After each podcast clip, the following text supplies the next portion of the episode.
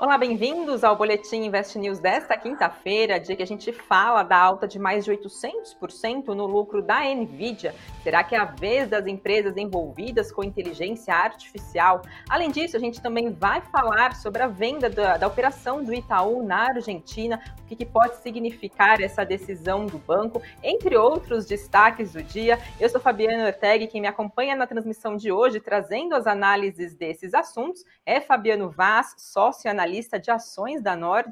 Oi, Fabiano, bem-vindo a mais uma edição do Boletim. Boa noite, Fabiano. Boa noite a todas. Tudo bom?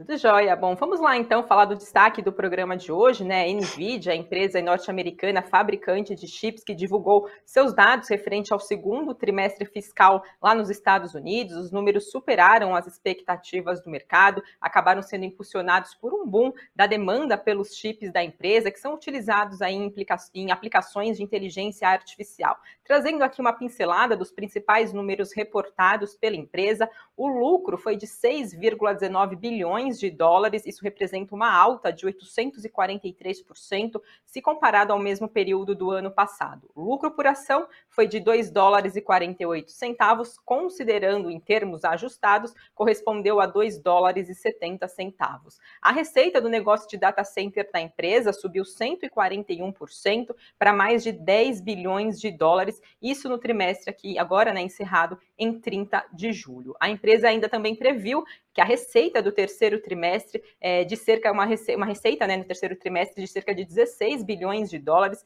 com uma variação de mais ou menos 2%. A expectativa, de segundo perspectivas do mercado da agência de notícias Reuters, era que fosse de 12 bilhões de dólares. Nvidia anunciou ainda uma autorização para recompra de até 25 bilhões de dólares em ações. Os papéis da empresa, né, a gente vem acompanhando aí nos últimos dias, uma forte alta, saltaram aí 8,5% nas negociações do pré-mercado hoje, ontem no pós-mercado também, mas acabou encerrando hoje praticamente na estabilidade, aí com alta de 0,1%.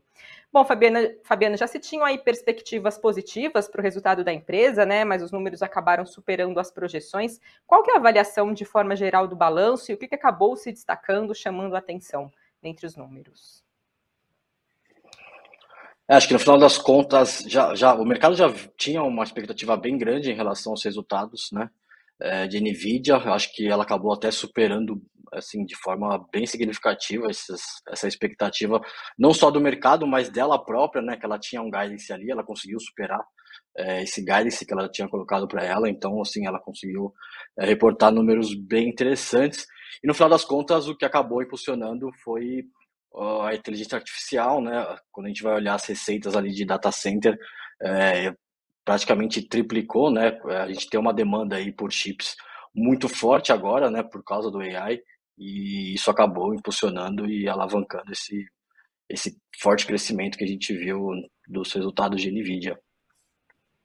Tá certo. E a gente acompanhou aí né, a forte alta das ações nos últimos dias. O papel da empresa praticamente triplicou de valor até agora nesse ano. A gente pode dizer que os resultados da empresa acabam validando aí a narrativa que vem sustentando as ações de tecnologia em geral nesse ano?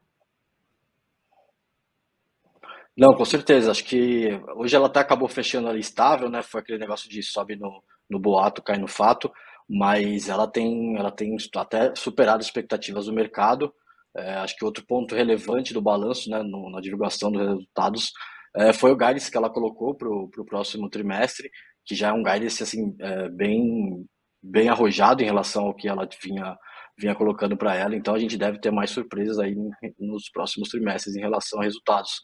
Ela deve continuar batendo recordes aí em relação aos resultados passados dela, com esse novo mundo do, da inteligência artificial. Uhum. E a gente vem acompanhando a disputa de diversas empresas, cada vez mais aí no, dentro do mercado de inteligência artificial, mas acabou até chegou a ser apontado, pelo menos ali no começo do ano, quando a gente viu um boom também dessas ações, uma certa tensão com tal modismo aí, né, de inteligência artificial. Então, o que, que os resultados da empresa acabam sinalizando para essas companhias que estão aí desenvolvendo produtos baseados na inteligência artificial? O que, que ficam de perspectivas? É, eu acho que a gente ainda está muito no começo dessa história, né? é, acho que hoje a Nvidia, até por ser uma fabricante ali de chips, de processamento, né, a inteligência artificial ela precisa desses processamentos rápidos, então é uma empresa que acaba é, conseguindo absorver é, e crescer bastante nessa, nessa nova tecnologia que está começando, né? Acho que as outras, é, assim, a gente ainda é um pouco difícil a gente ter uma, uma perspectiva de como elas vão conseguir é, ter resultados a partir da inteligência artificial. É, então, assim, acho que a gente tem que começar a entender melhor a, a tecnologia para aí sim a gente ver, conseguir enxergar as oportunidades, né? Acho que no final das contas vai acabar virando como uma commodity, acho que vão ser várias empresas que vão aproveitar essa tecnologia, é, a gente vai ganhar produtividade, mas acho que dificilmente vai ter uma empresa que vai é, conseguir absorver todo esse mercado e, e ser a líder disso. Acho que isso vai ser ainda assim, é muito difícil a gente ter, um, ter uma ideia, uma clareza desse mercado no futuro. É, mas hoje a Nvidia, até por pela estrutura que ela vende, né, pelos chips, ela acaba se beneficiando nesse primeiro momento com com essa tecnologia. E como você comentou que ainda não tem uma certa clareza no futuro, né? Para quem tem interesse, está pensando em de repente investir em companhias aí do segmento, quais que devem ser os pontos de atenção? O que considerar agora? O que, que avaliar antes de entrar nesses ativos? É, acho que precisa entender muito bem o que, que essa, o que a empresa em questão ela está querendo aproveitar dessa nova tecnologia. É, como eu falei, acho que tem sim, é, quando a gente vai olhar no mercado, tem pouca gente que consegue até entender muito bem o que, que a gente vai ganhar, é, o que, que vai possibilitar a inteligência artificial para o futuro. É, então, acho que tem que ter um certo cuidado, assim, de não entrar em, é, em empresas que acabam prometendo muito, mas no final elas não, não vão entregar é, o que, que elas elas estão prometendo. Acho que tem que tomar bastante cuidado. A Nvidia ela acaba ganhando agora por causa dessa dessa demanda por estrutura, mas empresas que estão tentando vender alguma solução inteligência artificial que ainda está muito longe da gente conseguir ter uma, uma ideia se isso realmente vai gerar resultados, eu acho que é um pouco complicado. É, a gente tá até vê algumas grandes empresas como Microsoft, Apple, é, até surfando essa onda, mas elas também elas estão trabalhando ali é, com novos produtos, tentando ver o que, que a inteligência artificial pode agregar para os para os produtos dela. Né? Então, acho que é, tem que ir com muita calma para não cair algumas bolhas aí que o mercado com certeza vai, vai acabar criando. É exatamente até a pergunta que eu ia trazer do Antônio Albertman, né? Diante dessas perspectivas, dessas incertezas que tem, se ele pergunta se a Nvidia é bolha. Então, acredito que não, porque ela, tá, ela produz o chip né, que é necessário para a inteligência artificial. É, mas assim, acho que é o que eu falei, né? A gente viu na, na bolha da, das .com que várias empresas ficaram no caminho, né? Poucas sobreviveram realmente, quando a gente vai olhar hoje lá atrás. É, então, assim, tem que tomar cuidado. Naquela época era, era mais ou menos essa mesma onda, né? Era tudo muito novo. É, então, acho que assim, os investidores têm que ter é, bastante calma. Né? Acho que a Nvidia ela está mostrando esses resultados porque ela já consegue vender, aproveitar uma demanda já existente. É, o que vai ter daqui para frente de serviços e produtividade, eh, a gente precisa ir com calma para entender essa tecnologia. Acho que tem pouca gente que, que consegue entender é, de fato que realmente a gente vai é, ganhar através dela. Tá certo, vamos acompanhar então o desenrolar da própria tecnologia também, como isso acaba impactando nos negócios das empresas. Logo mais eu volto a falar então com o Fabiano para a gente discutir um pouquinho sobre a decisão do Itaú de sair da Argentina e passo agora para trazer então um resumo de notícias que destacaram, se destacaram ao longo dessa quinta-feira, começando por BRICS, a cúpula dos BRICS, né, que aí é, é composto por Brasil, Rússia, China, Índia e África do Sul, anunciou hoje a ampliação dos membros. Então, Argentina, Arábia Saudita, Egito, Emirados Árabes Unidos, Etiópia e Irã foram convidados para se reunir ao grupo, para se juntar ao grupo. Essa nova composição vai passar a valer a partir de 1 de janeiro de 2024. O presidente Luiz Inácio Lula da Silva diz que a expansão do grupo pode ajudar a aumentar o peso global dele e acabar contrariando o domínio do G7, que reúne aí as maiores, né, os países mais ricos, as nações mais ricas do mundo, e que, segundo Segundo ele, na expectativa dele, essa expansão pode acabar aumentando a economia do BRICS para 36% do PIB global em paridade de poder de compra. Segundo autoridades sul-africanas, mais de 40 países manifestaram interesse em aderir ao BRICS e 22 pediram formalmente para serem admitidos. Ainda falando de BRICS, presidente Lula confirmou hoje que a cúpula do grupo acabou resolvendo criar uma moeda para facilitar as trocas comerciais entre os países membros e que as nações integrantes desse bloco se comprometeram a estudar uma possibilidade e retomar essa discussão num próximo encontro do grupo. Falando agora de cenário corporativo, a Americanas, que está em recuperação judicial, assinou um termo de encerramento de parceria com a Vibra Energia referente à exploração do negócio de lojas de pequeno varejo desenvolvidos por meio da sociedade VEM. Com esse acordo, então, as ações de, da VEM, que são de titularidades da Via, vão ser canceladas e a Americanas vai receber um determinado número de ações de emissão da sociedade da BR Mania, que vão ser integralmente, então, adquiridas pela Vibra diante de um pagamento à vista a Americanas no valor de 192 milhões de reais. A conclusão desse encerramento ainda está sujeito a determinadas condições, como, por exemplo, a aprovação prévia do CAD e também do juiz da quarta vara empresarial da comarca do Rio de Janeiro. Falando um pouquinho agora de salário mínimo, o Senado aprovou hoje a medida provisória que reajusta o salário mínimo para R$ 1.320 aqui no país, né, esse valor que já está vigente desde 1 de maio aqui desse ano, e ainda traz correções na tabela do imposto de renda da pessoa física. Aprovado pela Câmara e pelo Senado, agora a proposta segue para a sanção presidencial. Os trechos que tratam da tabela do imposto de renda na MP acabaram sendo transferidos para uma outra medida provisória. Entre outros pontos, a medida passou então a elevar a faixa de isenção e também alterar as regras de incidência do imposto de renda das pessoas físicas.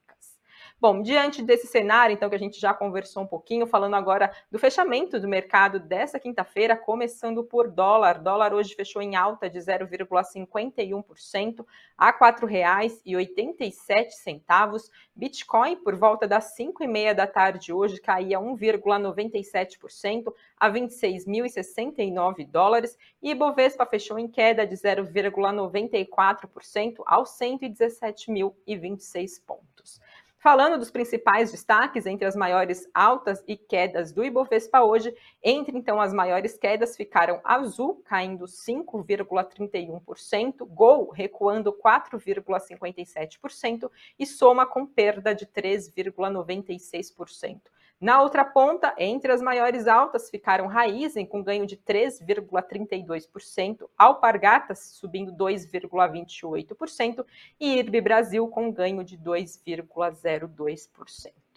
Bom, agora a gente passa para falar de um outro assunto aqui que a gente separou para discutir no programa de hoje, né? Falando um pouquinho de Itaú. O banco anunciou hoje que fez um acordo vinculante para vender a operação do Itaú na Argentina para a instituição local chamada Banco Macro por cerca de 250 milhões de reais. Itaú diz que é estimado que o impacto não recorrente dessa transação no resultado do banco seja negativo em aproximadamente 1 bilhão e 200 milhões de reais. Itaú diz que depois da conclusão desse negócio vai continuar atendendo clientes corporativos locais e também regionais e pessoas físicas do segmento de wealth e private banking de meio, então, das, por meio das unidades internacionais.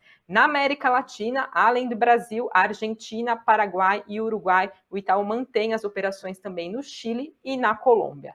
Itaú Argentina, só para a gente ter um comparativo aqui, era até o final do ano passado o 16º maior banco do país em total de empréstimos em pesos argentinos, isso lá na Argentina, né, claro. Itaú Unibanco não informou o motivo para a venda dessa operação. Bom, Fabiano, primeiro eu queria entender, né, qual que é a avaliação, a sua avaliação dessa decisão por parte do banco, né? Não teve aí uma justificativa de pano de fundo, já tinha mais ou menos isso precificado, uma expectativa, né? Mas como que fica a avaliação, a sua avaliação referente a essa decisão?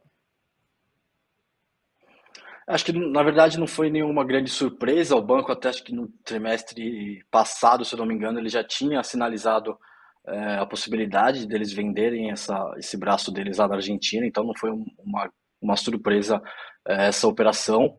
É, acho que, assim, de modo geral, não tem grandes impactos no, no Itaú.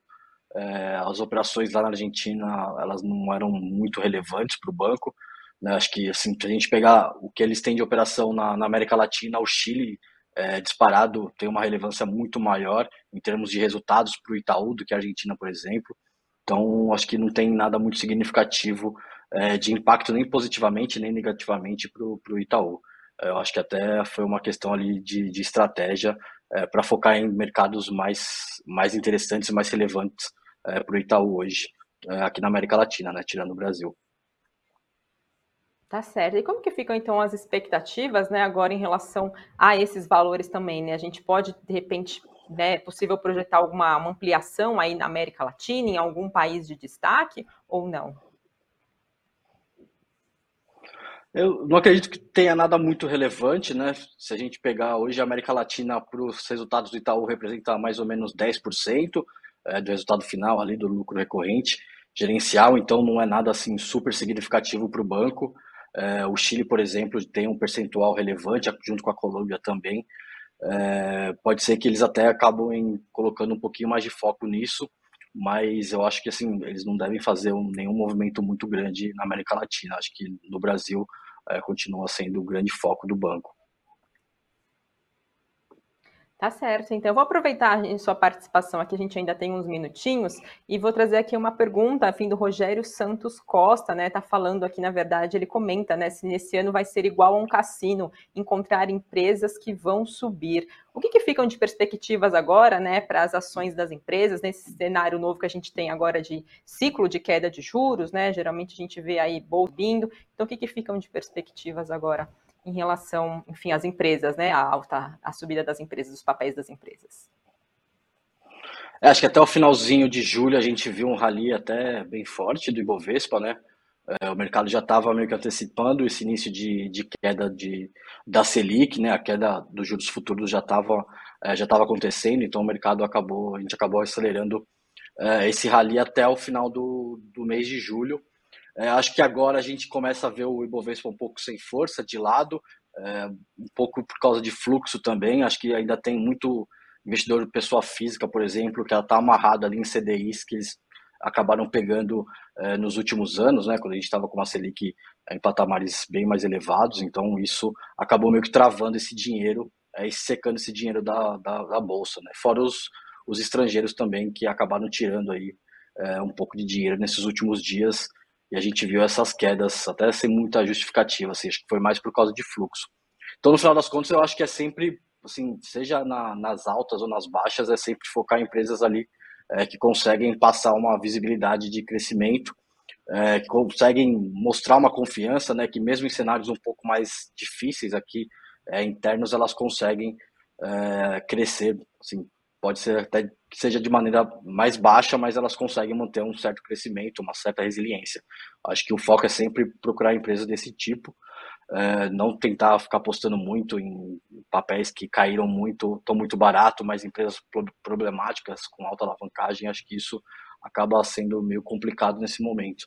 Acho que o foco é sempre boas empresas que conseguem crescer ali ao longo dos anos, que isso vai é, refletir no, no desempenho das ações, com certeza.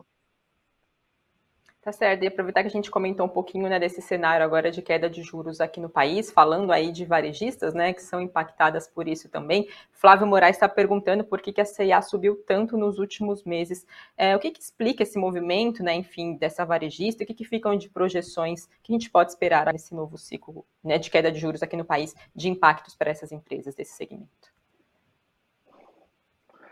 É, o varejo no geral ele consegue aproveitar, né, é, bem a queda de, de juros, mas assim, acho que no final das contas ainda até a gente tem um, uma visibilidade boa de queda de juros, mas tem alguns pontos, é, principalmente quando a gente vai olhar na parte política, é, política econômica, né, de fiscal ainda algumas incertezas que está deixando é, o mercado em dúvida o quanto quão sustentável vai ser esse ciclo de queda, né? Talvez a gente não tenha uma queda como a gente poderia ter se a gente tivesse algum fiscal um pouco mais comprometido, principalmente com a redução de, de despesas. É, acho que é um setor que acaba aproveitando sim, mas tem esses pontos que, que é bom avaliar. Né? Acho que é um setor que ele, ele acaba sendo muito sensível a qualquer mudança que a gente tenha no, no cenário doméstico aqui. É, assim, a, a, gente particularmente não gosta muito de varejista, a gente acha que são empresas que acabam sofrendo muito é, com o cenário doméstico, né, margens baixas, acaba sendo um pouquinho difícil. Não, elas não proporcionam uma visibilidade tão boa assim de longo prazo para a gente. A gente prefere ficar de fora dessas varejistas. Tá certo. E diante aí desse cenário que você falou, né, enfim, de questões fiscais, ainda da falta de entrada, né, de mais investidores locais aqui na Bolsa Brasileira, para a gente encerrar, tem uma pergunta do Davis Mello, dizendo se a gente pode contar com o Ibovespa chegando até o fim do ano em 150 mil pontos. É muito otimismo ou é possível? Dá tempo ainda? Não, o tempo dá, mas é bastante otimista, né? É, sim, é super difícil a gente colocar um... É tentar, acho que é ficar muito na adivinhação, né? A gente não tem ideia do que vai acontecer amanhã, é super difícil. Como eu falei, acho que a gente tem essa dificuldade ainda de fluxo, é, não só dos estrangeiros, mas pessoa física ainda com dinheiro um pouco travado. Acho que isso até poderia ajudar o Ibovespa, é, o mercado no geral, né? Mas acho que agora ainda que vai demorar um pouco para a gente ver esse dinheiro entrando na, na bolsa.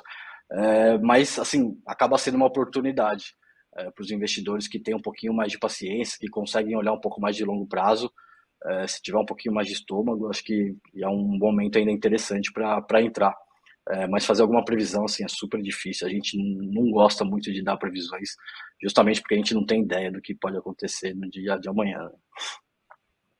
Tá certo, então, perguntas respondidas, esclarecimentos e orientações dadas. Quero agradecer a todos vocês que acompanharam a gente aqui, interagiram no chat, mandaram suas perguntas e mais uma vez, Fabiana, obrigada pelos seus esclarecimentos e análises aqui para a gente desses assuntos. Eu que agradeço. Obrigadão. Até a próxima. Tchau, tchau, pessoal. Boa noite.